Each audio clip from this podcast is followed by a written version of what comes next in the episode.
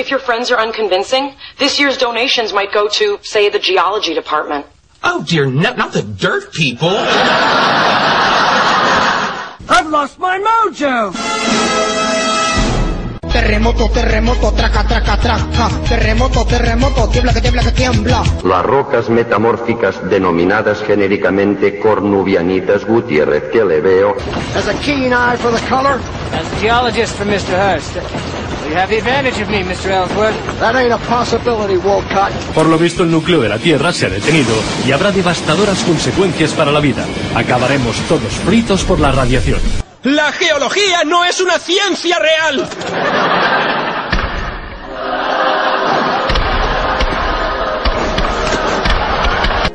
¿Qué? ¿Una piedra voladora? ¡Llama a un geólogo! Es verdad lo que dicen de los geólogos. Son los hombres más guapos y atractivos.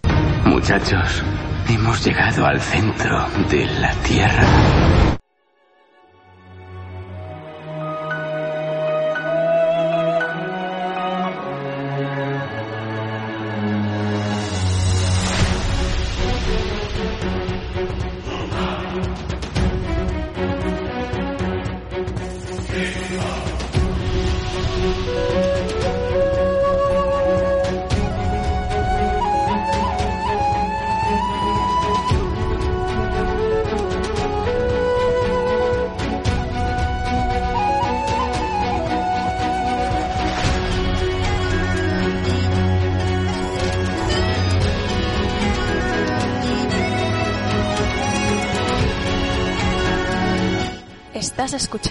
Geocastaway, el podcast de geología y ciencias de la Tierra.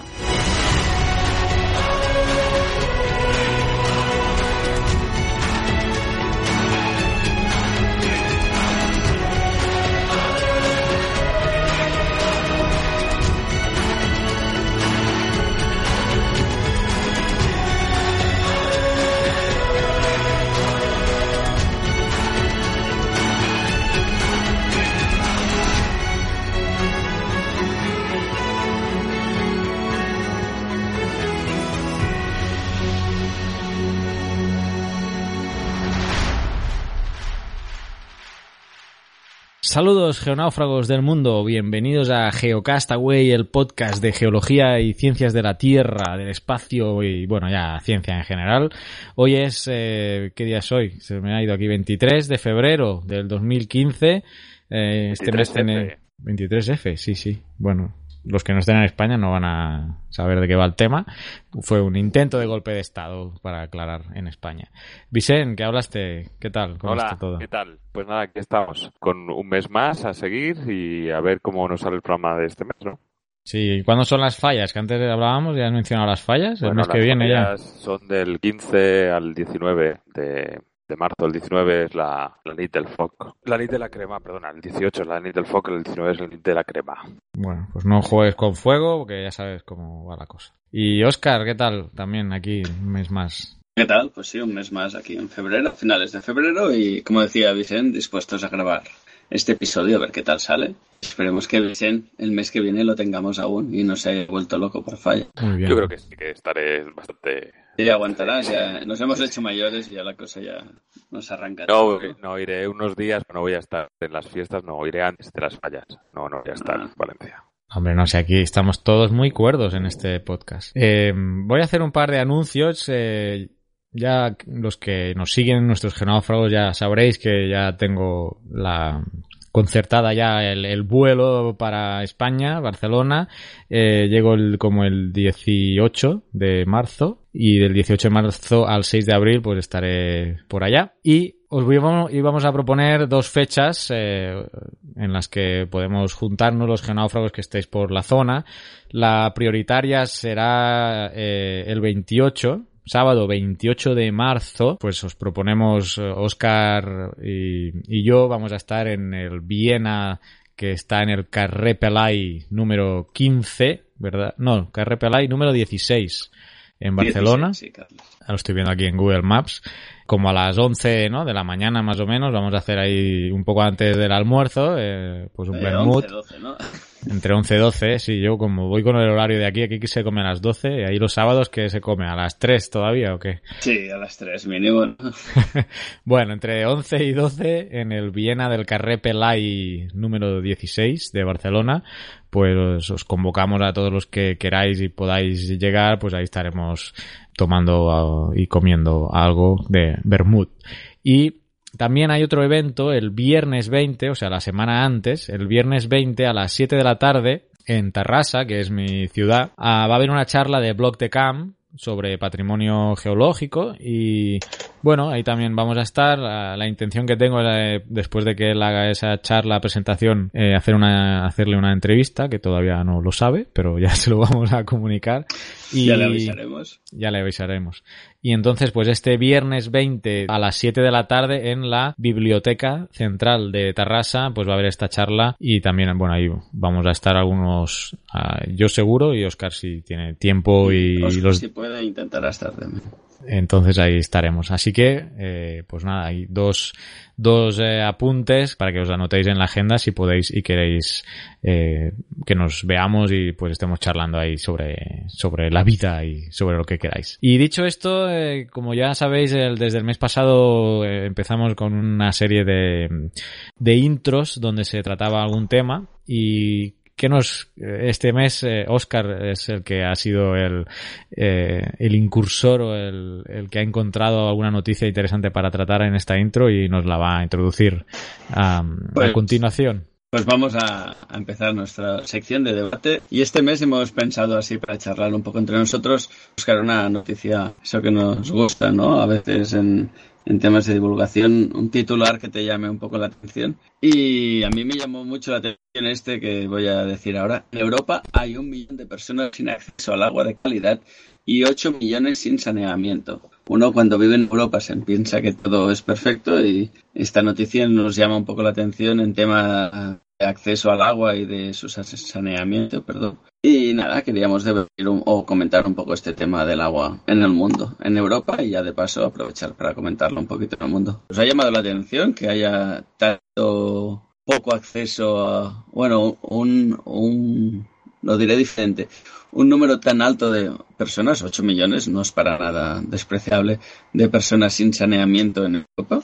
Uh -huh. San, sin saneamiento, que no sin acceso, ¿no? Por lo que me sí, estás... Sí, solo he dicho sin saneamiento. No, sí, me parece. Lo que pasa es que a veces nos olvidamos también de que, bueno, en, en España y en muchos sitios, y en muchas zonas de España, sobre todo en grandes ciudades y tal, sigue habiendo pues problemas, hay asentamientos que no son no estilo chabolismo y tal, que sí, eso sigue existiendo ¿eh? a día de hoy.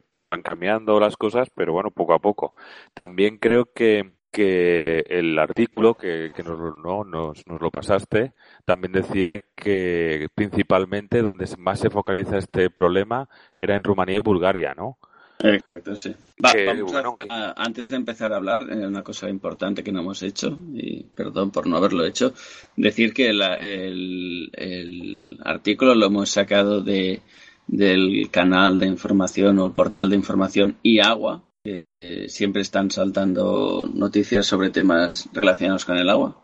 Un canal muy interesante que os, o una página web más bien dicho, que os interesa, que os recomendamos que sigáis porque sacan temas muy interesantes siempre eh, alrededor de la temática del agua. Uh -huh. Y como decía Vicen, eso, el artículo centra el problema, por decirlo de alguna manera, en la zona del este de Europa, sobre todo centrado en Bulgaria y Rumanía. Pero como bien decías, y yo creo que es una de las cosas más importantes es y ahora con todo el follón de la crisis que estos años hemos tenido pues han salido han aflorado no eh, problemas de este tipo dentro de las ciudades de nuestro entorno. Así que entiendo que por el resto de Europa también pasará. Y que hay pequeñas bolsas de gente, entre comillas, marginal o en condiciones marginales. No es que la gente sea marginal, sino sus condiciones de vida. Eh, el resto de la población las entendemos como marginales. Y en esos, en ese sentido que puede haber ese número. Pero a mí realmente 8 millones me, me llamó mucho la atención. Sí que está la cifra de un millón y medio de personas que no tienen esto al agua. Creo, hablo de memoria, no sé si son bien, pero sobre todo. Bueno, no, hablan de que quedan cerca de un millón de personas que no tienen una buena calidad o que millón, no tienen acceso al agua. Un millón. Y, y 8 millones sin servicios de saneamiento. Lo que leías tú de 1,8 millones es una cosa que a mí también me ha llamado mucho la atención y es que en el, El número de 2013, firmas. sí, en el 2013, la Federación Sindical Europea de Servicios Públicos lo que trató es de uno, recogerse un millón ochocientas mi- o un millón- 1,8 millones de firmas para introducir que costara el derecho humano al agua en la legislación de la, de la Unión Europea, ¿no? Que, que eso se ve que no, que no debe estar, es- que porque dice que la propuesta no fructiferó, no se llevó ahí, Sí, pero Dicen que es una era de las Pero- era una forma de participación ciudadana que se había eh, puesto en marcha en la Unión Europea de presentar propuestas para que se legislen en base a firmas, como pasa en los restos de países europeos, y el mínimo era un millón y medio de, fir- de firmas y llegaron a un millón ochocientos mil firmas, o sea que una cifra para nada eh, yo también creo que hay que hacer, hay que puntualizar que obviamente que estemos hablando de esto de Europa, que sin olvidarnos y de focalizar de que en África, en Asia o en algunos países de Centroamérica y Sudamérica es un problema muchísimo más grave. Lo que pasa es que, que a veces tratamos, miramos, ponemos la vista muy lejos, ¿no? En, en, otros continentes nos olvidamos igual de lo que podamos tener más cerca. Pero que eso, que, estemos hablando ahora de que nos ha llamado la atención precisamente por eso, porque pensaba que era una cosa más o menos superada y sigue habiendo ese problema. Pero vamos, que en muchos países es un tema, o debería de ser un tema prioritario, el acceso al agua. Exacto, sí. Yo he estado haciendo números rápidos y en Europa 8 millones representaría un 1% de la población europea. Aunque sea una cantidad muy importante, en, en términos relativos no estamos hablando de números muy grandes, pero para nada, un tema tan sensible como el saneamiento no es para nada despreciable, un 1%. Y luego Que- en que otros pensemos países... Dime, que el perdón. saneamiento viene asociado también a, a luego problemas de salubridad, más riesgo de enfermedades y todo eso que, que, tiene una vinculación con tu calidad de vida muy, muy importante, muy directa. Exacto, sí. Sobre todo enfermedades. Muchas, muchas muertes por diarrea. Este tipo de enfermedades asociadas al sistema digestivo tienen que ver con el saneamiento con una buena calidad de tanto los alimentos que se consumen como el agua que está asociada a estos, a estos alimentos. Y a veces una contaminación por fecales de esa agua que está en, en alimentos que se comen crudos, pues puede provocar esas diarreas que en un país desarrollado se gestionan, normalmente no tienen más recorrido, pero en países con falta de sistema sanitario o con poco ayuda a la población, puede pasar que esta diarrea se complique y lleve a cuadros fatales, ¿no? Por- No, sí, sí, bueno, hay una mortalidad infantil relacionada directamente con esto en, en, en muchos países del, del mundo, o sea que no, que es tal cual, Exacto, una relación directa. Yo estuve mirando datos sobre todo de saneamiento y ah, aquí en la web de la Organización de las Naciones Unidas y en 2011 un- dos de cada tres eh, habitantes del mundo disponía ya de acceso a saneamiento mejorado. Y desde 1990, casi unos 1.900 millones de personas han llegado a lograr un acceso a un sistema mejorado de saneamiento. Así que ha habido una mejora en este sentido desde los años 90 del siglo pasado a, actualmente. Y donde remarca que ha habido mayor cambio es en el este de Asia, donde la cobertura de saneamiento ha pasado de un 27%, dice, en 1990, a 67% en 2011. Eso supone que dos, unas 626 millones de personas han logrado un acceso a un sistema mejorado de saneamiento en un periodo de 20 años aproximadamente. Eh, pero en cambio dice que en África subsahariana eh, y en el sur de Asia todavía sufren una baja cobertura por saneamiento. Sobre todo en África subsahariana estamos hablando de un 44% de la población, en que, perdón, una, un 26% de la población todavía se ve obligada a practicar defecación al aire libre. No un 44% como decía, sino un 26%. Y en el sur de Asia la proporción de la población que utiliza un sistema compartido o no mejorado ha bajado un 18%, pero la defecación al aire libre sigue siendo la mayor de todo el mundo, representando un 39%. Lo que decíamos, eh, la defecación al aire libre lo que comporta es problemas de salubridad del agua y el agua es un vector de que transmite las enfermedades. No es que el agua sea mala en sí, sino que eh, esos patógenos se incorporan en el agua y te pueden afectar a otras personas. O como decíamos en el riego, si riegas un agua que contiene fetal, fecales, me imagino ahora una lechuga y esa lechuga me la como cruda, me puede pasar a mí esa enfermedad. Yo quería introducir, eh, estamos hablando de este tema, y cómo, cómo la, bueno, la ONU, la OMS y la UNICEF consideran eh, el agua, el tema del agua potable, ¿no? Porque lo tienen, tienen una definición eh, de qué consideran agua potable y según ellos es el agua que se utiliza para fines domésticos y la higiene personal, así como para la, para beber y para cocinar. Eh, eso es lo que consideran agua potable. Y cómo consideran que uno tiene acceso al agua potable. O sea, alguien que entra en las estadísticas como que sí tiene acceso al agua potable es aquella familia o aquella persona que esa fuente de agua se encuentra a menos de un kilómetro de distancia del lugar de utilización y sí puede obtener de esa fuente al menos 20 litros diarios por cada miembro de la familia. O sea, mirad estos datos, ¿eh? Y el eh, tiempo de recogida no debería superar los 30 minutos. Eso siempre me, ha hecho gracia porque dices, si vas más rápido puedes conseguir agua potable, si no, no. bueno, por eso aquí no mencionan el tiempo, aquí ponen a la distancia de menos de un kilómetro. De todas ah, pues formas... en la misma de la ONU, perdona, ¿eh?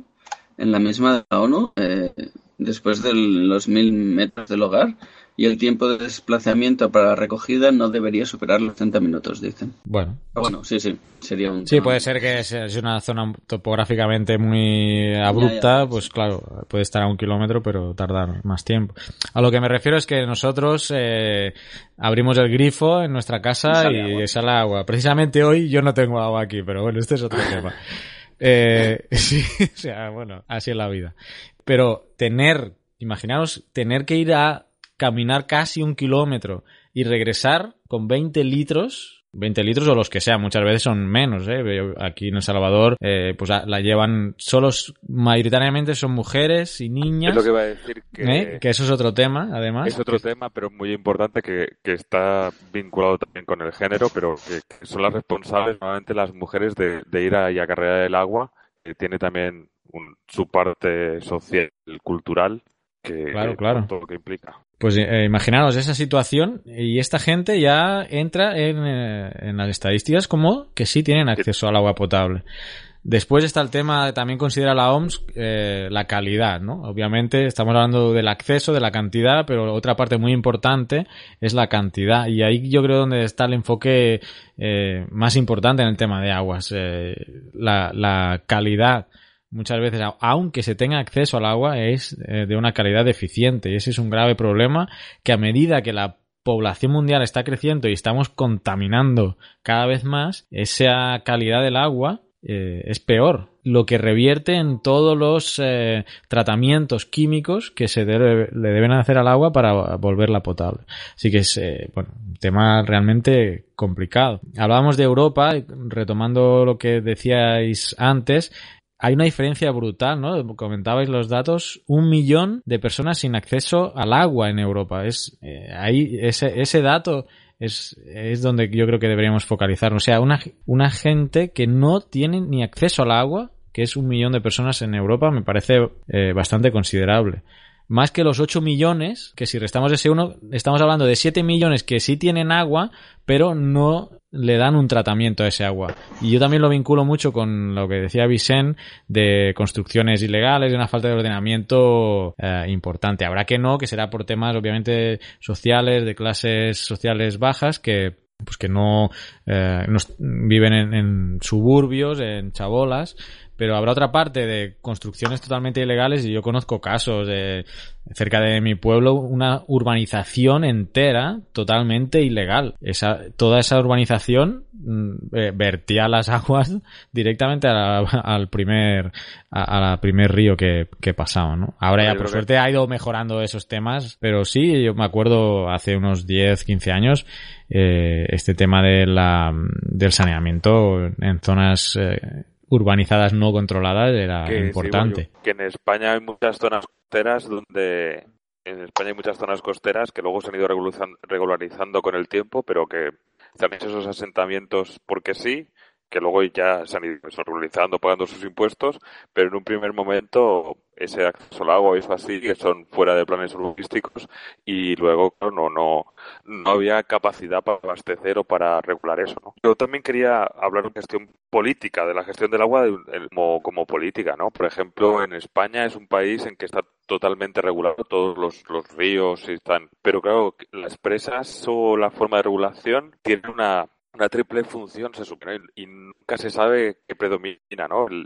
tanto para el abastecimiento, para la generación de energía y, y, para la propia regulación ¿no? de, de, las cuencas. Pero sin embargo, ahora estos días estamos viendo aquí en España, ha habido dos temporales más o menos seguidos, el Ebro, que el Ebro se ha salido, lleva, hay zonas de Navarra y de, y de Aragón que llevan inundadas creo que casi un mes o un mes y poco, porque que ah, no fue del todo el agua de la, inundación anterior y ya ha venido una segunda inundación. Por lo tanto, quiere decir que, la política y la gestión que se hacen desde, yo hablo del caso de España, pero desde los gobiernos también es un, es un tema, ¿no? Que habría que revisar y, y el negocio del agua, porque al fin y al cabo también es un negocio y decir que la ONU lleva años ya alertando de que las, las guerras del futuro dejarán de ser pues por petróleo y estarán llegarán a ser por el agua, ¿no? Y por el acceso al agua.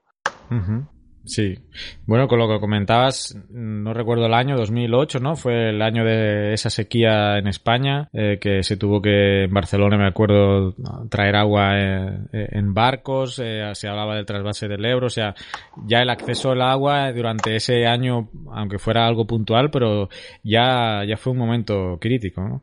Mm, otro tema que también acabas de comentar, el tema del, del agua embotellada y de que a veces ya hemos hablado de esos temas. He estado viendo los precios en, en España y luego lo voy a mencionar, comparar con algunos costes a nivel europeo. ¿Vosotros consideráis que por metro cúbico se paga mucho o poco en España? Del agua corriente estamos Del agua del grifo, sí, sí. En España se paga poco. Poco para lo que... Sí. Pues se paga 1,59 euros por metro cúbico de los cuales 92, sí, sí, 92 céntimos es para el abastecimiento y 67 eh, para el saneamiento. Si lo comparamos, bueno, ah, después hay diferentes precios según comunidad autónoma. Ah, por ejemplo, Cataluña y Murcia. Murcia es la que cobra más. Eh, 2, euros con 31 y le sigue Cataluña con 2.15 y Baleares 2.10. Miraba Canarias también por su situación insular y, pero bueno, no, no llega a los 2 euros ya. Estas tres comunidades sobrepasan los 2 y luego ya las otras, bueno, son, es menos, pero la media en España pues salen a este 1,59. Lo que quiero decir es que eh, las declaraciones eh, al respecto es que con ese costo eh, con ese precio no, no se llega a cubrir los costes que supone tratar el agua y llevarla a la casa de la gente. Para que veáis, en otras ciudades europeas, em, en Glasgow, en Escocia, el metro cúbico vale 5 euros con 28. Berlín, 4 euros con 63. Copenhague, 4 con 53. Bruselas 3,45. París 2,96, casi 3. Londres 2,95 y bueno, iba bajando, ¿no? Lisboa es una de las que tiene el precio más bajo con un euro con 9 céntimos etcétera. Bueno, me parece interesante, ¿no? Cuando luego si esta agua que sale del grifo, que es potable, que la podrías beber, tienes mil litros por un euro, pero estamos comprando y pagando eh, un euro por litro ¿no? Con el agua embotellada. Y este es otro de los, de los temas, ¿no? Que, que parece incoherente, pero es así. El agua de Valencia es, es muy dura, tiene mucha cal y eso se nota se nota en, los electrodomésticos que utilizas, o sea, la lavadora, el lavaplatos, eh, se nota en todo. Que decir que, pero bueno, sí, es cierto que el agua es obviamente mucho más barata. Sí, sí. Pero bueno, es que yo creo que ahí tiene tantos, tiene tantos enfoques este tema porque, claro, hablamos de los precios en las ciudades, pero sin entrar tampoco igual en, las pérdidas que tienen los sistemas de agua eh, urbanos, ¿no? Que sabemos que una red de agua, pues por desgracia, tiene unas pérdidas importantísimas. Sí, sí.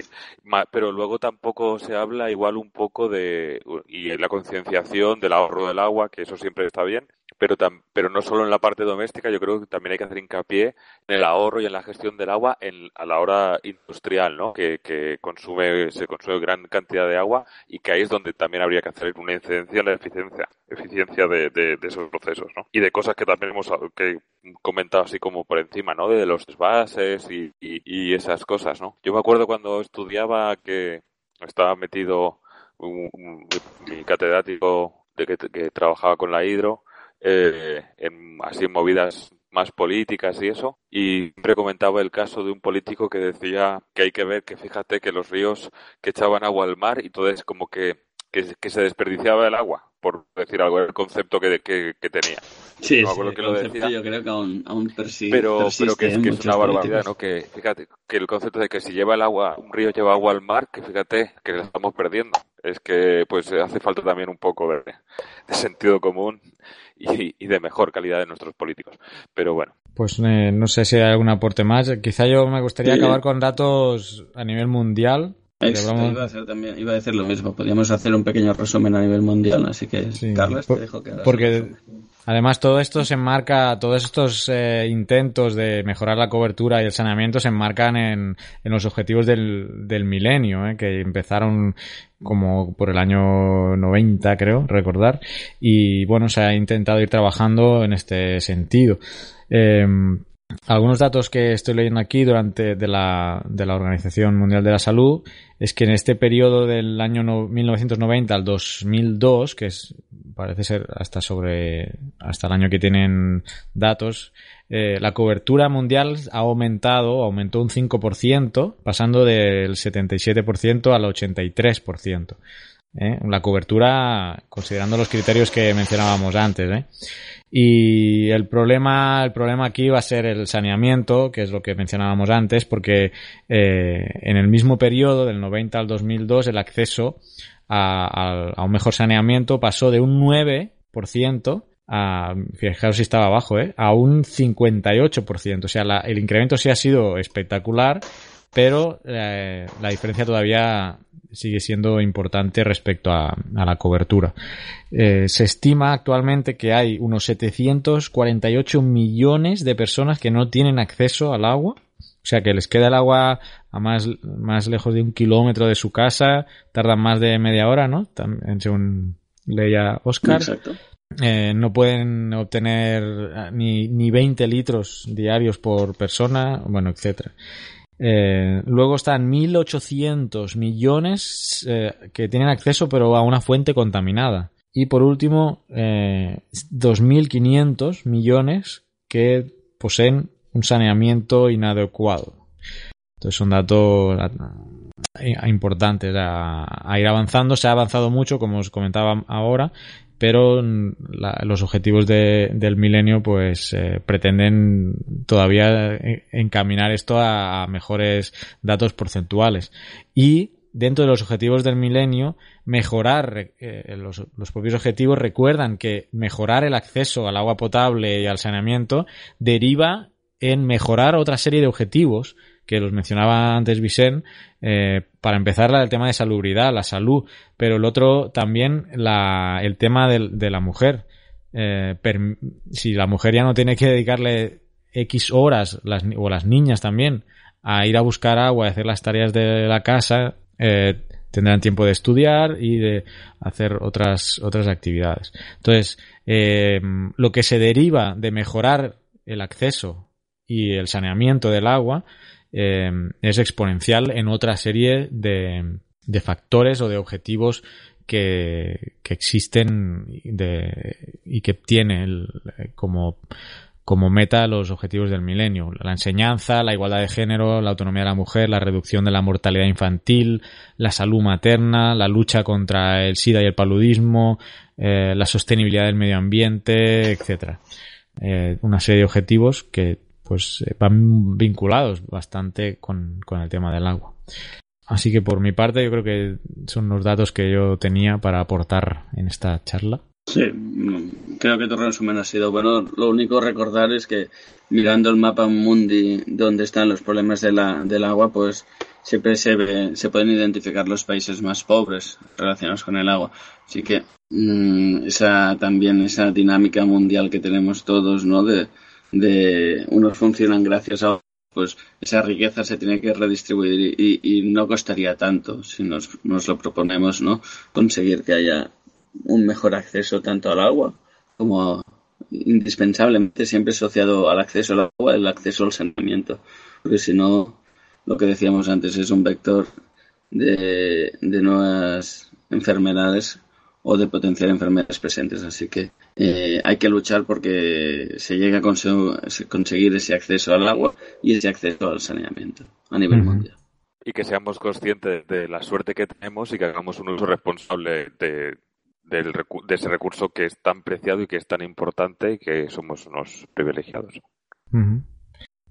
Para, terminar, que, voy a resumir en nuestra biblioteca Geocastaway, hemos ya hablado de varios documentales relacionados con el agua, entonces los voy a, los voy a citar aquí, de todas formas lo tenéis en la página web geocastaway.com en la parte eh, izquierda, inferior izquierda y el, el banner para, para, ir a la lista de, de la IMDB.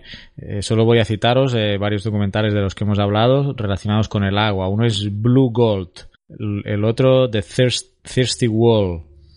También hemos hablado de Bottle Life, como veis en inglés están. Algunos están en español también, no. Y creo que, a ver, alguno más. Ah, sí, el último, Last Call at the Oasis eh, estos son los, creo que cuatro que he citado, relacionados con, con el agua, el acceso al agua, eh, el agua embotellada, etcétera. Así que, bueno, ahí están. Y nada, nosotros seguimos.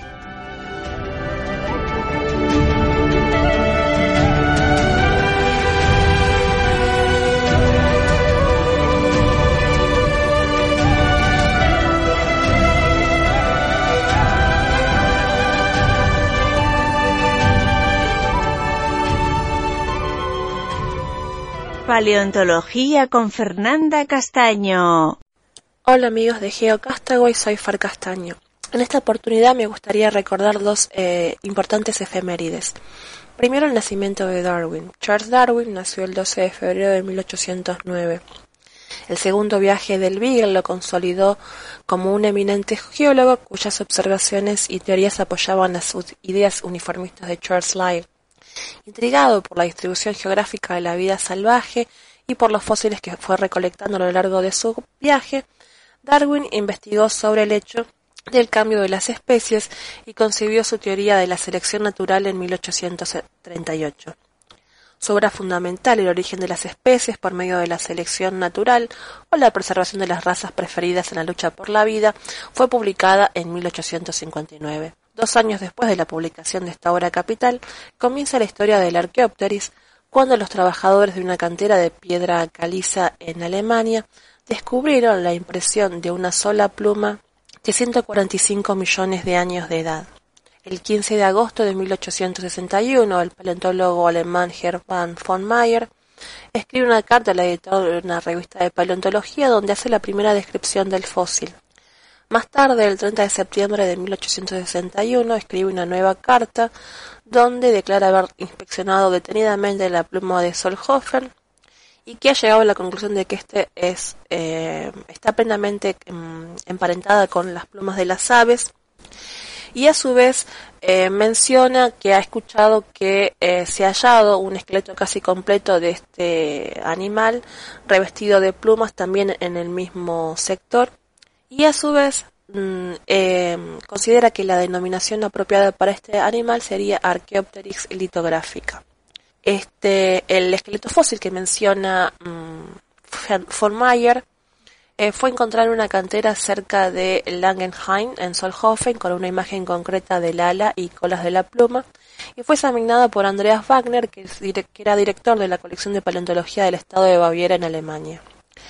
Este llega a la conclusión de que el fósil era en realidad un reptil y da el nombre Gryphosaurus.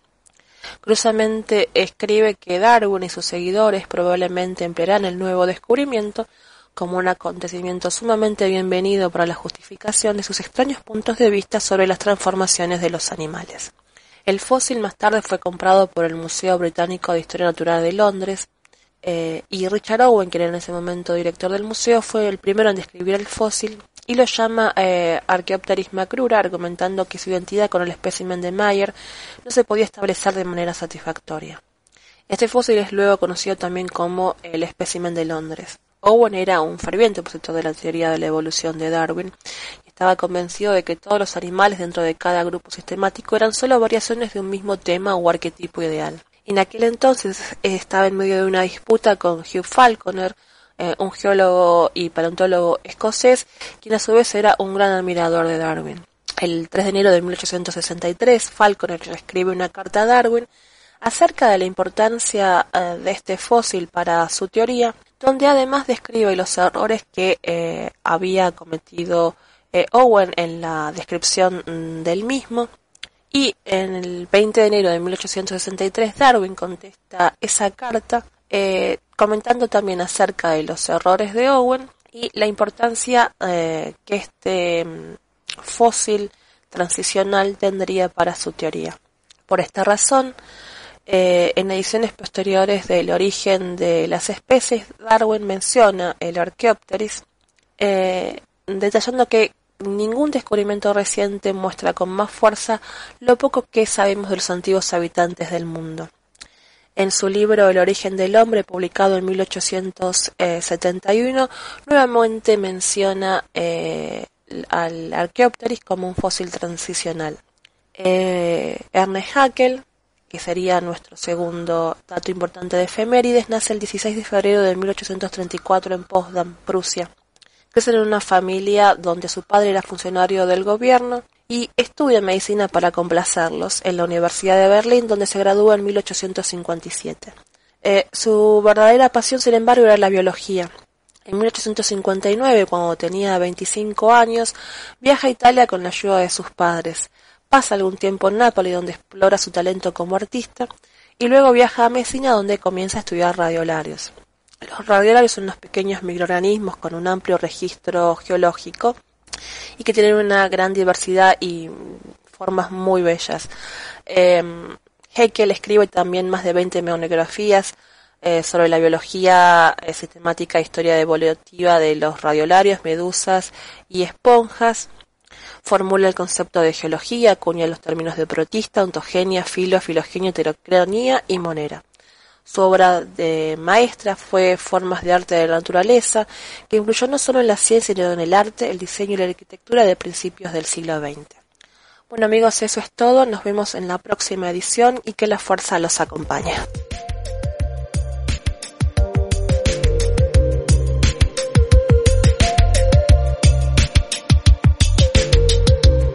Estás escuchando Geocastaway, el podcast de geología y ciencias de la Tierra.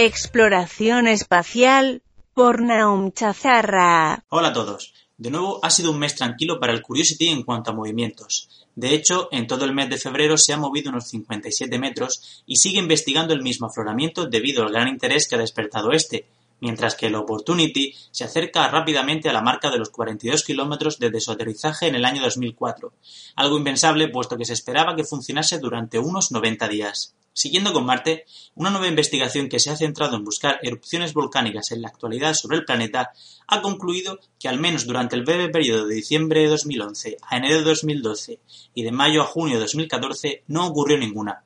Para esto, buscaron un aumento de las concentraciones de ácido sulfúrico en la atmósfera de Marte con la ayuda de varios telescopios. El próximo paso será enviar un instrumento a Marte llamado NOMAD, que viajará en 2016 a bordo de la sonda europea ExoMars y que intentará buscar tanto posibles gases de emisión volcánica como compuestos orgánicos que puedan tener un origen biológico. Para no dejar Marte, un equipo de científicos de la Universidad del País Vasco han descubierto unas extrañas nubes que alcanzan más de 250 kilómetros de altura sobre el planeta rojo, mientras que habitualmente las observadas estaban en torno a los 100 kilómetros de altura. Además, tenían un desarrollo muy rápido, formándose en apenas 10 horas y siendo visibles hasta 10 días.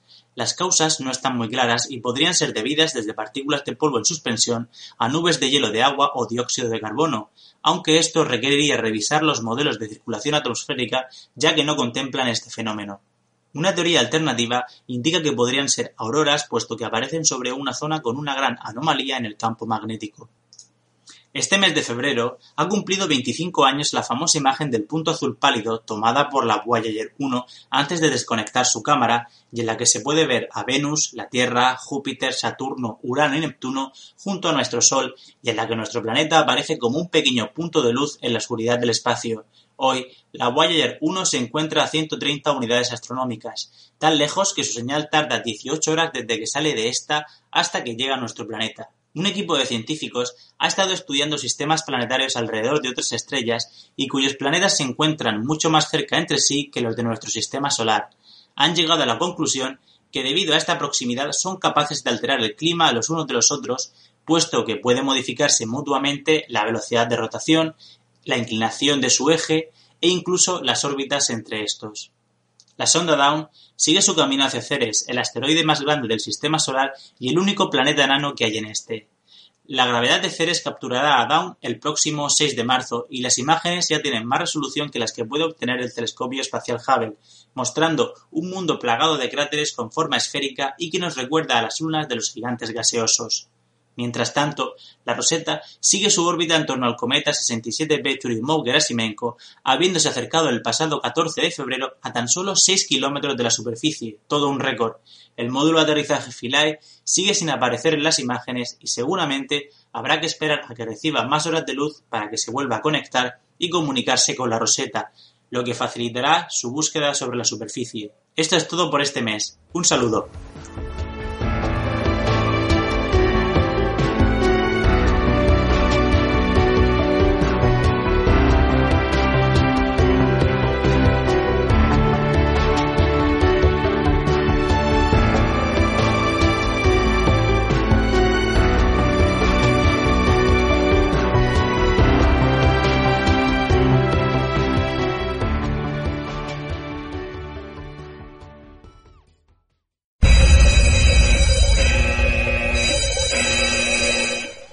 Momento magufo.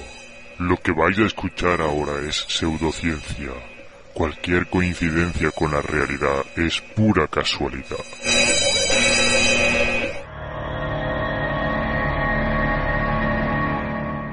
Saludos genófagos del mundo, bienvenidos al momento magufo.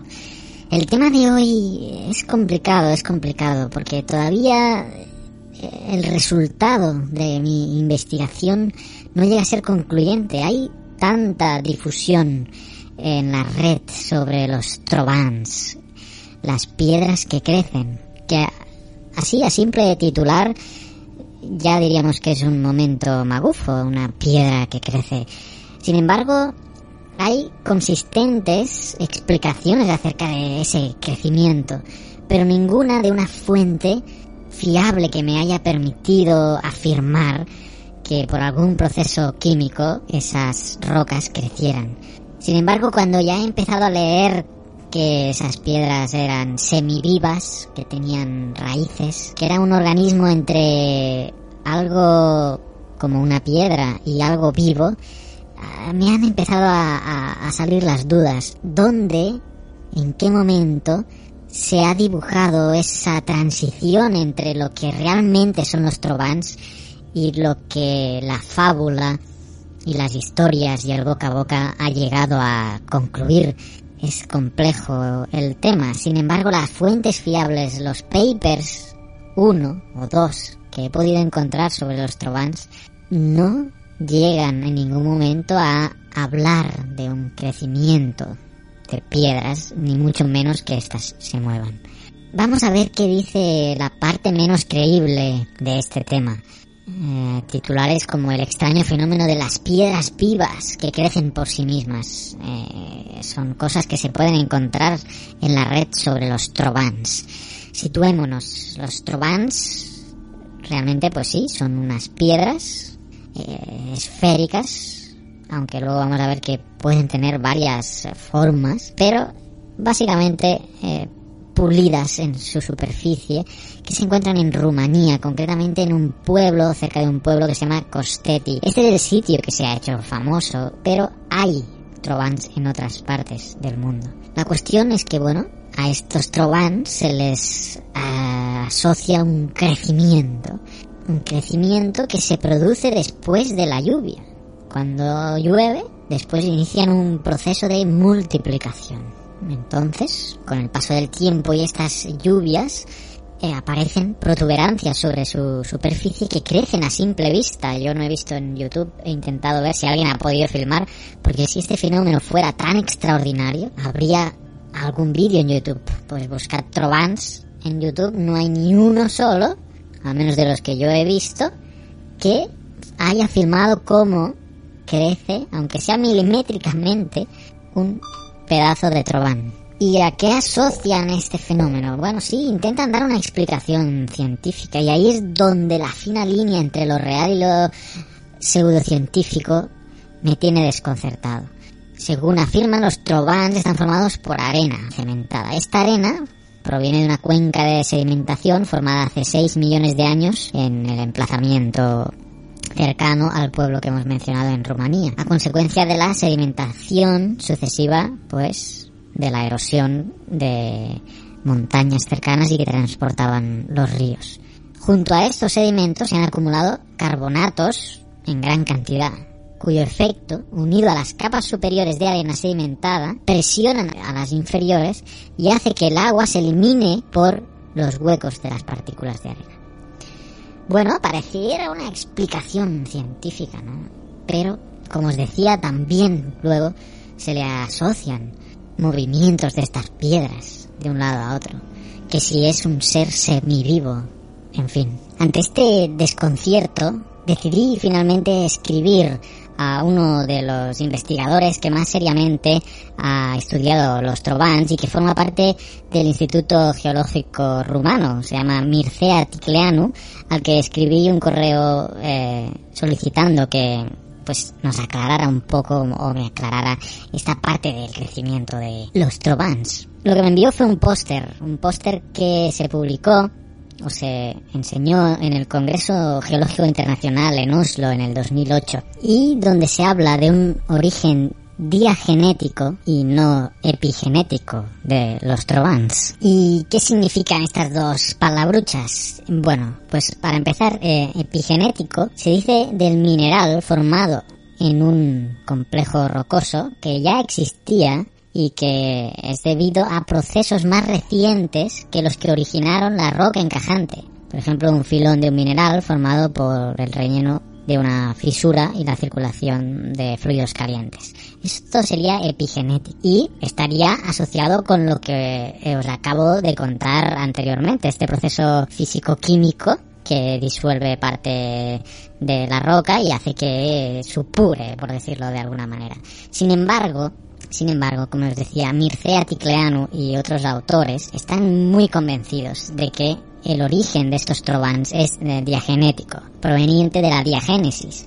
¿Y qué es eso? La diagénesis es un conjunto de cambios químico-físicos que experimentan los sedimentos desde que se depositan hasta que forman una roca coherente, por efecto de la presión, la compactación, la pérdida de agua y la cimentación. O sea, nada que ver una cosa con otra. Así las cosas, en opinión de los autores que os mencionaba, los trovans representan texturas diagenéticas que reflejan la paleosismicidad en, en el pasado, hace 6 millones de años ciertamente, como se dice, y que corresponden a, estos procesos de compactación de, de la arena que tienen, que tuvieron eh, soluciones locales de carbonato que durante importantes periodos de sismicidad y bajo la influencia de fuerzas internas de cohesión provocaron estas formas esféricas. Cabe destacar también que los autores mencionan que no hay una diferencia mineralógica entre las pseudoconcreciones y las arenas eh, colindantes. El cemento que las une es normalmente de tipo carbonático y no se distingue un núcleo definible, distinguible dentro de ellas. Así que bueno, a pesar de que muchas hipótesis le han asignado un origen fantástico, como digo, la parte epigenética, eh, el origen epigenético parece ser descartado y fuera de discusión. El origen más probable es diagenético y debido a una paleosismicidad que los generó. En cualquier caso, la única fuente fiable que tengo es la de Mircea Ticleanu y cualquier aporte adicional que pueda aclarar dudas sobre los Trovans será bienvenido. Aquí dejamos el momento magufo de este mes. Espero vuestros aportes y comentarios y nos vemos el mes que viene.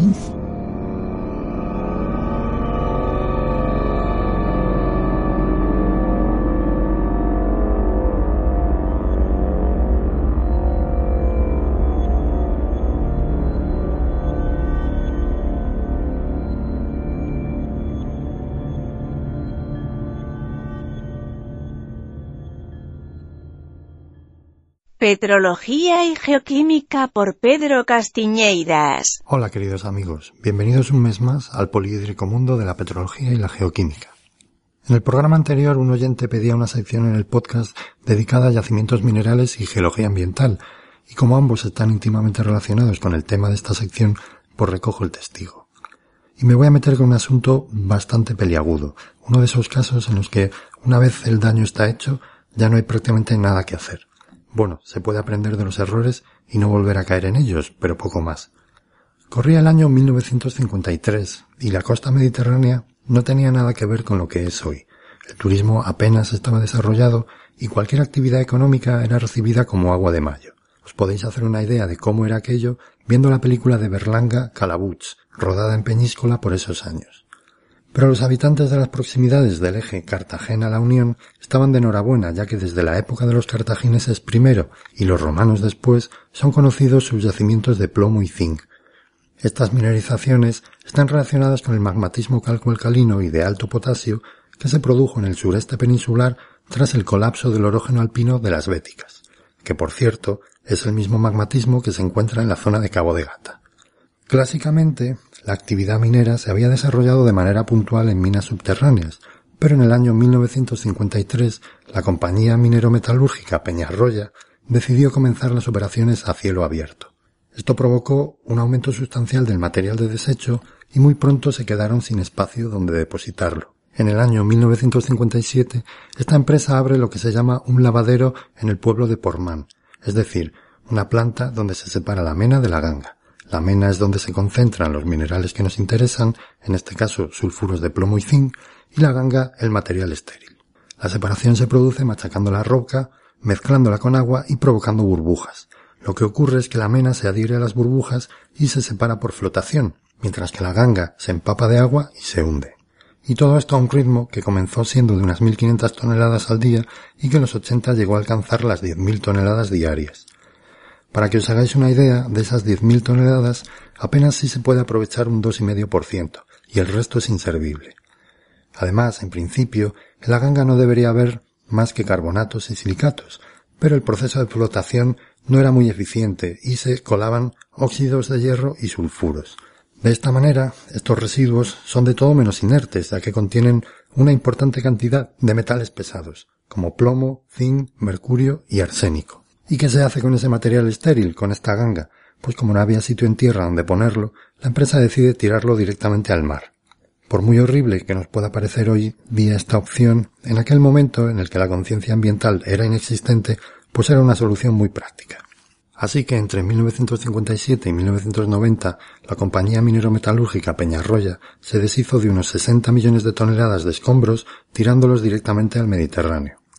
De todo ese material, aproximadamente un 20% fue transportado por las corrientes hasta rellenar progresivamente la bahía de Portman, de manera que la línea de costa ganó al mar entre 500 y 600 metros con materiales bastante tóxicos, un verdadero despropósito. El caso es que recientemente la Administración ha desarrollado un plan de recuperación de la bahía. Sería una recuperación parcial, eso sí. Se dragarían casi 3 millones de metros cúbicos de escombros que serían tratados para evitar la producción de ácido sulfúrico. El 70% de esos materiales se usaría para rellenar una antigua mina a cielo abierto y el resto se dejaría en la costa, con suelo por encima como sustrato de la vegetación. El material que quedase en la bahía sería mezclado con arenas limpias en una proporción de uno a uno, hasta los 10 metros de profundidad. La idea parece buena, pero el problema está en dragar la bahía sin removilizar todos los componentes tóxicos que sin duda podrían provocar un estropicio peor de lo que se intenta remediar. En la situación actual, al menos gran parte de los materiales tóxicos se mantienen relativamente inertes gracias a la formación de sulfatos insolubles por oxidación de los sulfuros, que actúan como una especie de sello natural. Para acabar de arreglarlo, una empresa minera alemana ofreció recuperar 12 millones de metros cúbicos de material a cambio de poder explotar los minerales aprovechables, fundamentalmente magnetita. Desde luego, si la opción de la restauración es cuestionable, esto ya no habría ni que planteárselo. Como veis, estamos ante una situación compleja, lo que los anglosajones llaman un catch-22, una trampa 22.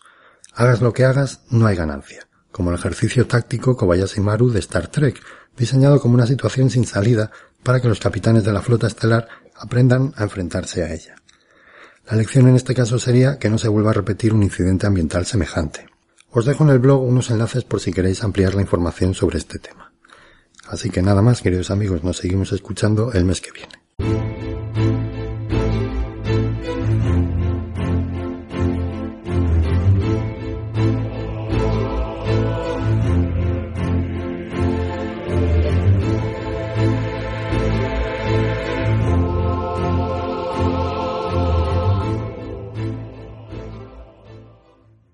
Muy bien, genófagos del mundo, ya estamos en el cierre del programa número 59 de febrero de 2015 y bueno, vamos un poco cargaditos de comentarios, cosa que nos encanta y nos agrada. Antes de entrar en los comentarios, repaso a las redes sociales, Oscar. Pues bien, estamos con nuestro repaso a las redes sociales y deciros que seguimos adelante en Twitter. Teníamos 2.144 seguidores el mes pasado, ahora en mes de febrero ya tenemos 2.178 seguidores. En Facebook hemos aumentado a 820, veníamos de 774. YouTube, esa plataforma que estamos empezando a explotar de una manera más intensiva. Hemos pasado de 216 a 237.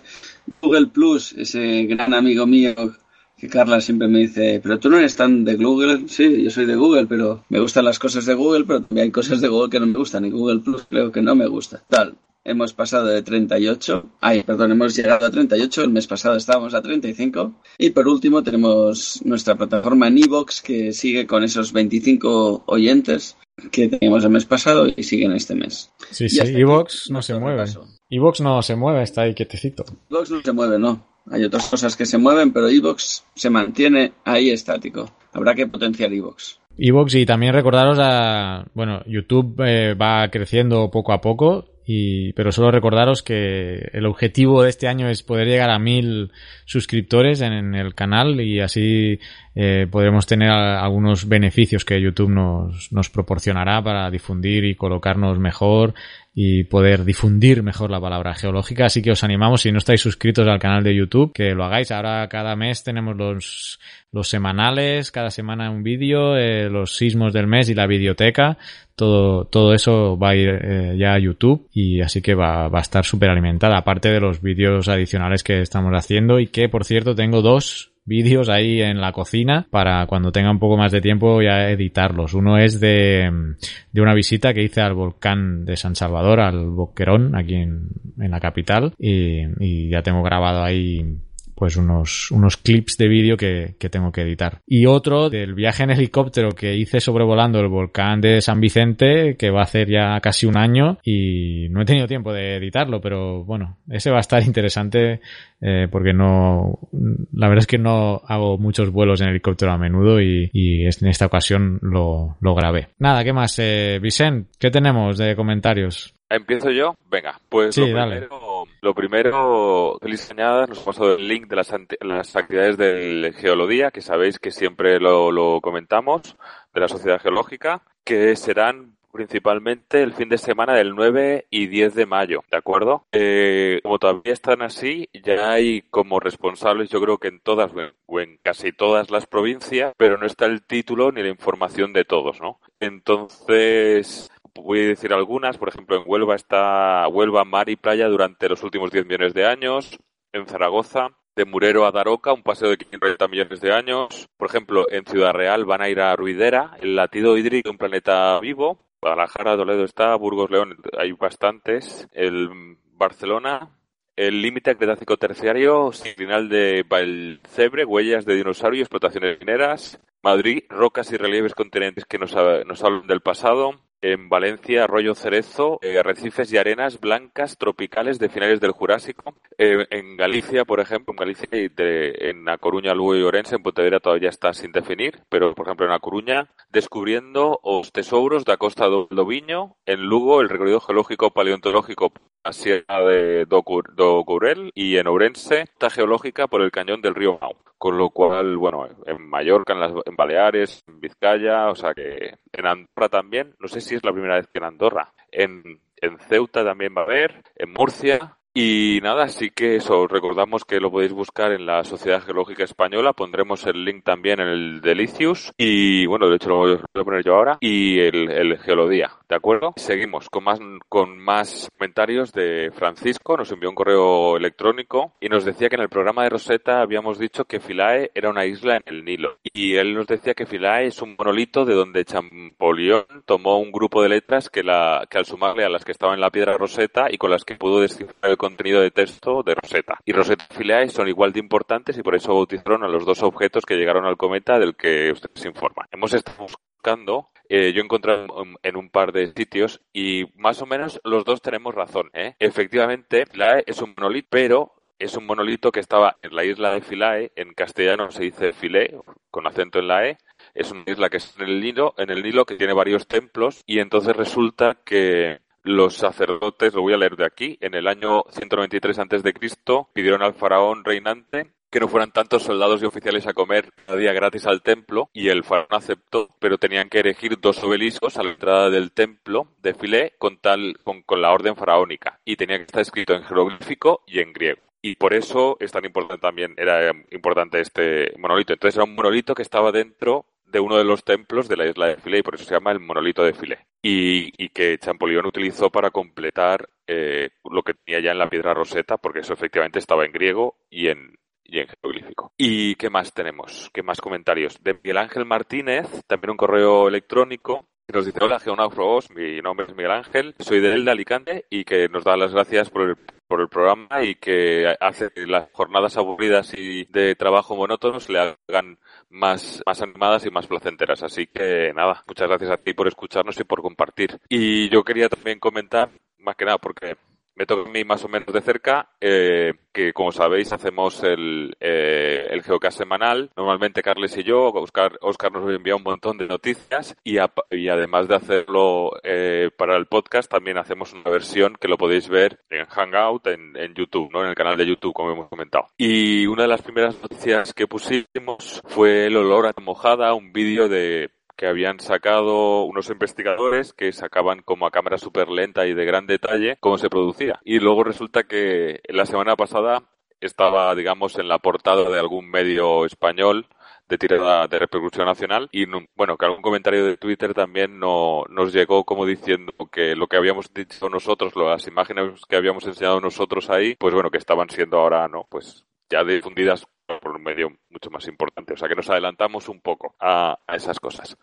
Y ya está yo por mi parte ya ya está. No sé quién quién sigue Oscar Carles Si queréis sigo yo. Eh, nos escribió Pablo, Pablo Coronado, eh, un correo, bueno, a raíz de estos cambios de, que hemos hecho de las secciones, eh, pues bueno, él decía, bueno, habrá, vamos a darles tiempo a ver cómo, cómo evolucionan, que todavía no, no podía opinar cómo iban los cambios y bueno, pues esperemos que le, que le estén gustando. Le parece bien la idea de que los sismos vayan a YouTube porque así se visualizan pues las zonas de los epicentros y también comenta que los colaboradores, para su gusto, eh, deberíamos alternarnos, alternarlos y no ponerlos eh, los tres juntos en el mismo mensual. Así que, bueno, son, son aportes que los vamos a ir teniendo, teniendo en cuenta. Y bueno, muchas gracias, Pablo. También nos escribe a menudo. ¿eh? También nos escribió eh, José María eh, Bernacho a raíz del semanal que yo preguntaba si alguien tenía conocimientos acerca del uso de placas solares y de la energía solar,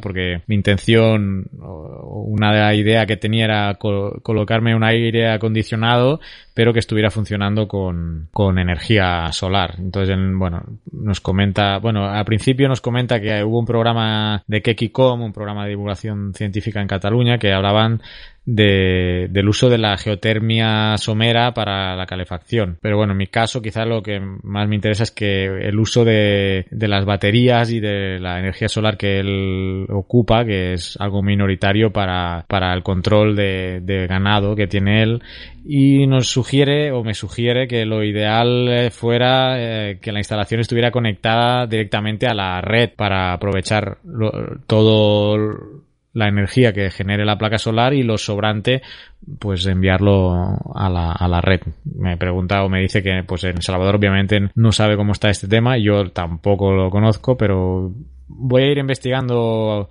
eh, y profundizando en estos temas y ya lo voy a ir comentando en, en el podcast. Ah, comenta que sobre las baterías eh, se pueden sulfatar y que, bueno, puede haber problemas de carga y descarga de las baterías. Que este es un problema yo que ya me estaba oliendo. Eh, José María Bernacho, gracias por tus comentarios. Eh, luego, y creo que es el último que tengo yo para comentar, está Mario, Mario S. García, que nos hacía una pregunta eh, creo que fue en Twitter, nos preguntaba, ¿realmente se pensó en las Islas Canarias para el meridiano cero? Según un libro de Euler que ojeaba el otro día, así fue. bueno, yo desconocía el tema, precisamente nos recomendaron una película que se llama Longitude, que habla de, habla de cómo eh, calcularon o cómo eh, un carpintero eh, inventó un sistema para posicionar los barcos en, la coordenada de la longitud y, está muy interesante. Bueno, lo comento porque me he acordado ahora de este tema.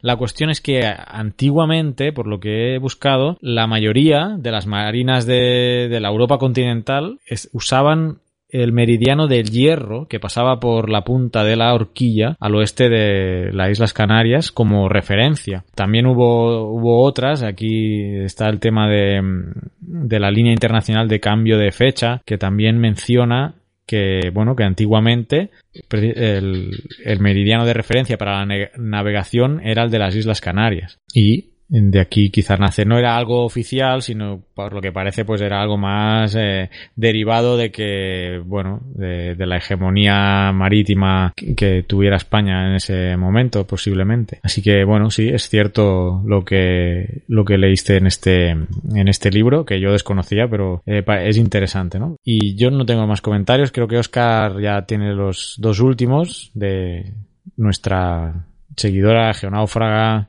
Marisa Castiñeira. Pois sí, aquí estamos con nuestros comentarios de Marisa Castiñeira. Eh, que nos dice que nos superamos día a día con eso de los hangouts, que trabajamos un montón, sobre todo Carlas y Vicente. Yo intento escaquearme todo lo que puedo. Y, dice que es ella que dijo lo de los fallos porque era broma. Dice que se puede hacer mejor, pero también se puede hacer peor. O sea que ahí estamos en esa línea intermedia que nos gusta movernos por esa línea donde siempre podemos mejorar un poco. O bastante también, yo creo que mejorar bastante.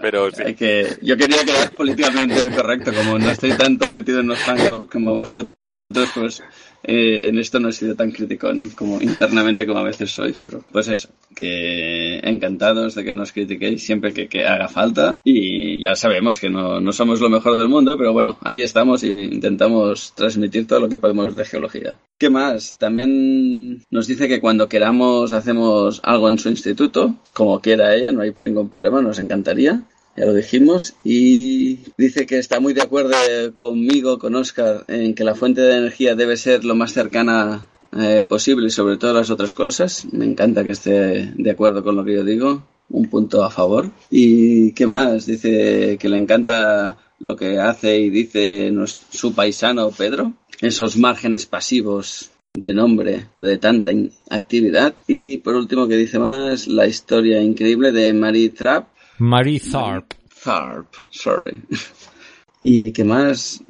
Que se emocionó, se emocionó escuchándolo. ¿Eh, perdona? Sí, sí, que se emocionó escuchando la historia de Mary Tharp y que ya es una de sus heroínas. Ya es una de sus heroínas, dice. Y gracias por compartir conocimiento y que nos sigue a nosotros. Encantados a que nos siga. Por otro lado, nos dice, escuchando las noticias, ya que profesionales, interesante el debate de mayor o menor contribución de la antropogenia al, campo, al cambio climático. Y lo del núcleo interno dentro del núcleo interno le ha interesado bastante también, interesantísimo, dice. ¿Y qué más? Y las imágenes de las marismas con esa música en la isla mínima que sobrecogen y entiendo que le ha gustado mucho. Yo hace poco fui a ver la peli, Vicen ya le he dicho que no me escuche, se lo vuelvo a decir. No, no hagas un spoiler, no hagas un No, spoiler. di que no te has gustado, no te ha gustado, ya está. No me ha gustado, ya está. Lo digo así. Es una peli que si no hubiese visto otras cosas me hubiese gustado, pero como he visto otras cosas, pues no me ha gustado. Digamos yo, yo, yo tengo idea de lo que hayas podido ver, pero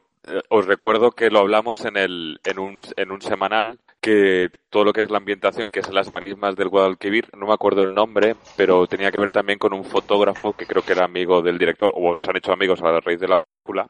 Sí, no, no, eh, eh, la película en cuanto a imagen y fotografía que se dice en el mundo. No, pero más que nada que buscaran las, las imágenes de ese fotógrafo que tiene imágenes espectaculares de, de las marismas del Guadalquivir con unos colores, son, son fotografías aéreas. No, no recuerdo ya, eso fue hace un par de semanas, en el semanal hace un par de semanas, pero unas fotografías espectaculares de, de, de, de aéreas de, de toda esa zona que vale la pena, vale la pena ver.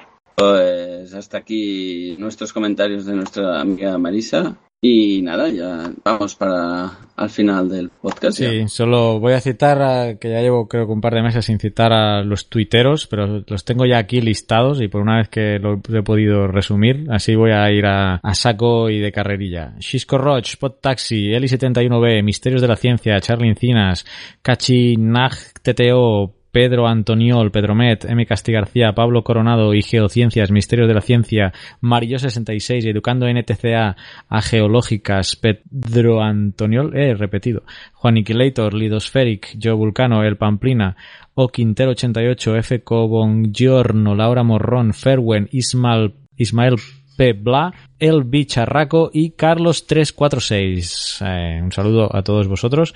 Y ahora sí. Ah, bueno, y, y tenemos un correo también de, de Xavi Coll que, bueno, nos dice que descubrió el programa Setlock que él está estudiando y que muchos estudiantes quizá se alegrarán de conocer este programa eh, para hacer columnas estratigráficas y que está alucinado porque, bueno, que les hacen, les hacían hacerlo con el Illustrator y que este programa que se llama Setlock eh, es una pasada. Así que gracias Xavi Coll nos ha enviado una promo. Le ha gustado tanto el programa que hasta ha hecho una, un, un audio, nos lo ha enviado. Es, eh, dura como cinco minutos, así que lo vamos a poner, pero ahora mm, ya después de los métodos de contacto ahí veréis la, el promo de, de Setlock que nos envía Xavi. Muchas gracias. Y ya está, creo. Acabamos de finalizar el Geocastaway número 59. El mes que viene 60 Geocastaways. Increíble. Así que mes de marzo. Además, además, Ah, la, en gra- directo, ¿no, Carlos? la grabación, sí, estará Vicen por un lado y Oscar y yo. Podemos eh, estar en un bar también para hacer la grabación, ¿qué te parece? Sí, el mismo día que podemos hacer la grabación el, día 28 de marzo, ahí en, en el Viena. Sin que se mueva todo, venga, va. Venga, si te compras la tabla, la mesa de mezclas, lo hacemos. Lo hacemos ahí. Sí, Muy tú te- querías comprarte la mesa de mezclas, es lo único que nos hace falta. El portátil lo tenemos, eh, los micrófonos también, la mesa de mezclas Sí, nos estoy faltaría. esperando que mi economía esté más saneada de la que está actualmente para hacer una, una compra, pero sí, lo tengo en la cabeza. ¿eh? Muy bien, pues nada, gracias a Óscar Avicent por estar acá, a todos los geonáufragos, seguid difundiendo la palabra geológica. Eh, si quieres despediros y suelto el rollo de las camisetas y todo eso. Bueno, pues nada, un abrazo, nos vemos el mes que viene. Venga, ah, el mes que viene, bueno, hasta la semana que viene ya con el semanal y hasta el mes que viene el mensual. Adiós. Adiós. Y en geocastaway.com ahí lo tenéis todo. Eh, el merchandising, las donaciones, eh, links a, a todas las eh, sitios donde podéis valorarnos. sobre todo en iTunes, dejándonos una valoración en iTunes, porque eso nos ayuda también a posicionarlos, igual que en YouTube si os vais suscribiendo, y llegar a mucha más gente y difundir más la palabra geológica. ¡Adiós!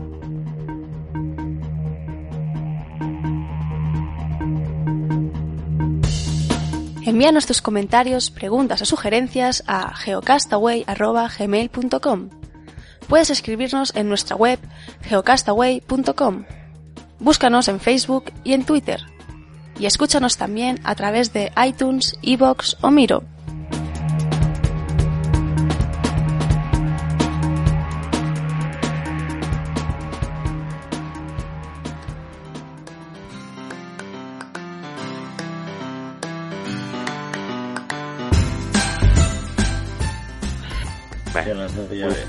Voy a poner a grabar así que ya.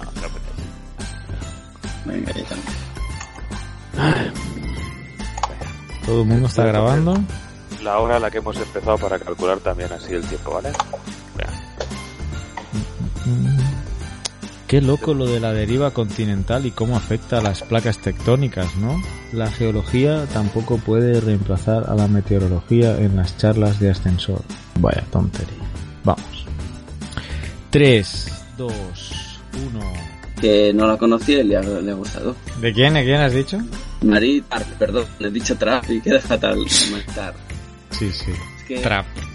Soy muy malo para los idiomas, intento decirlo bien y sería mejor que leyera tal cual y no intentara pronunciar. Ahora seguro que es francesa o algo y se lee diferente o algo así. Siempre me pasan estas cosas. No escuchaste el programa, ¿no? Que hablaba de Marizar, claro. Sí, sí que lo he escuchado, pero ya no me acuerdo. No, no, no es que no lo haya escuchado, pero ahora estoy, como siempre, metido en mil cosas. Pero sí, sí, sí que lo escuché. Faltaría vale. más. No, porque era de Estados Unidos. Estuve, estuve poniendo el tiempo de, de todos los colaboradores nuestros en el, en el podcast, así que en el post, perdón, de la página web, así que tuve que escucharlos todos. Cierto, cierto. Que ya me va bien porque a veces me olvido. Después de, de colar mi, mi trabajo en el podcast, sigo. Habla de, de un chiste que no, no me atrevo a mencionar. Carlos, lo que decir tú, así no son mis palabras las, las que los dicen. Ah, así, a bote pronto. A ver, ¿dónde está el chiste? De, ah, perdona, pensaba que estaba siguiendo el. De si a tu ventana llega un diplodocus y hay que tratarlo con cariño, que queda cus. Vale, pues Nada, ya, ya lo has dicho tú. No era. No quería llegar a esto, pero bueno.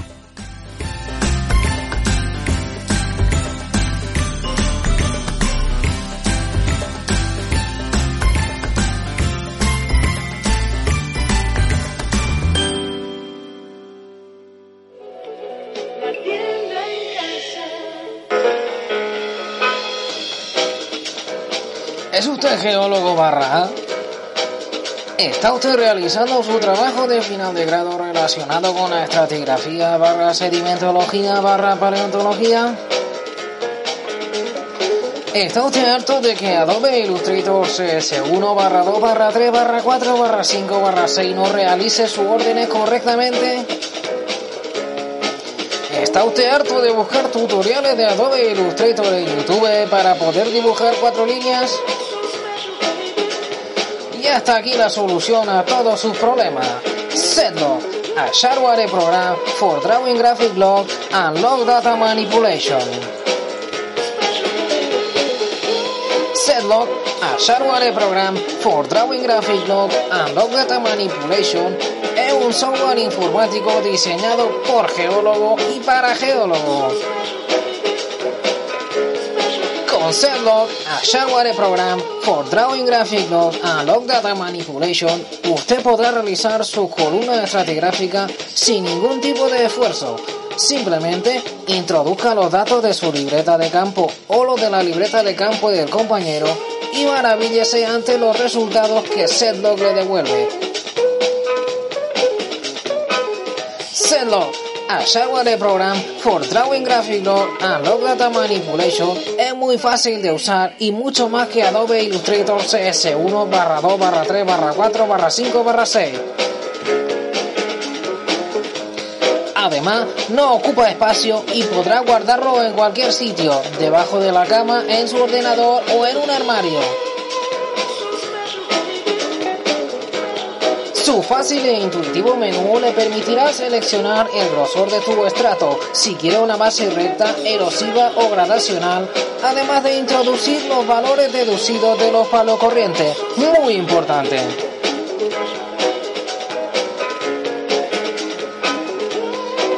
Añada además todo tipo de nota a sus estratos, desde todo el tipo de información de su estrato hasta la lista de compra si así lo desea usted. Setlock se lo permite. ¿Está usted ya completamente fascinado con Setlock, a shareware program for drawing graphic logs and log data manipulation? Pues agárrese porque aún hay más. Setlock, a shareware program for drawing graphic logs and log data manipulation, podrá seleccionar si su estrato contiene un 100% de sandstone o si estos están formados por un 70% de sandstone y un 30% de shale. Cualquier combinación es posible con Setlock, a shareware program for drawing graphic logs and log data manipulation. Pero esto no es todo. Elija también si su estrato tiene diferente grosor en la base y en el top y observe maravillado como Setlock, a shareware program for drawing graphic logs and log data manipulation, le dibuja la gradación interna de su estrato, sin ningún tipo de esfuerzo. ¿Sigue usted teniendo dudas sobre si adquirir o no Setlock, a shareware program for drawing graphic logs and log data manipulation? ¿Sabía usted que con Setlock, a shareware program for drawing graphic logs and log data manipulation, podrá representar su estructura sedimentaria barra fósiles barra trace fósiles barra bioturbaciones sin necesidad de buscar en Google qué signo usar o inventar uno que su profesor no comprenda? Setlock, a shareware program for drawing graphic logs and log data manipulation, es capaz de todo esto y mucho más. También las edades de su estrato y el nombre de sus formaciones sin ningún tipo de problema, solo tecleando cuatro letras. Barra números. Setlock, a shareware program for drawing graphic logs and log data manipulation, es el programa hecho por geólogos barras y para geólogas barraos, que cambiará su vida. ¿Está usted molesto porque en cuatro años de carrera nadie fue capaz de mostrarle este programa? Pues agárrese aún más, porque Setlock, a shareware program for drawing graphic logs and log data manipulation, es totalmente free. Como lo oye, free, gratis. Descárguelo directamente de la web geologyin.com y emprese a disfrutar de la geología de una manera nunca vista a todos sus niveles. Además, no hace falta que pague contra reembolso, ni con tarjeta de crédito, ni con la tarjeta de compra del corte geológico, ya que este es gratis. Permita la entrada de Setlock, a shareware program for drawing graphic logs and log data manipulation en su vida y deje que se la cambie.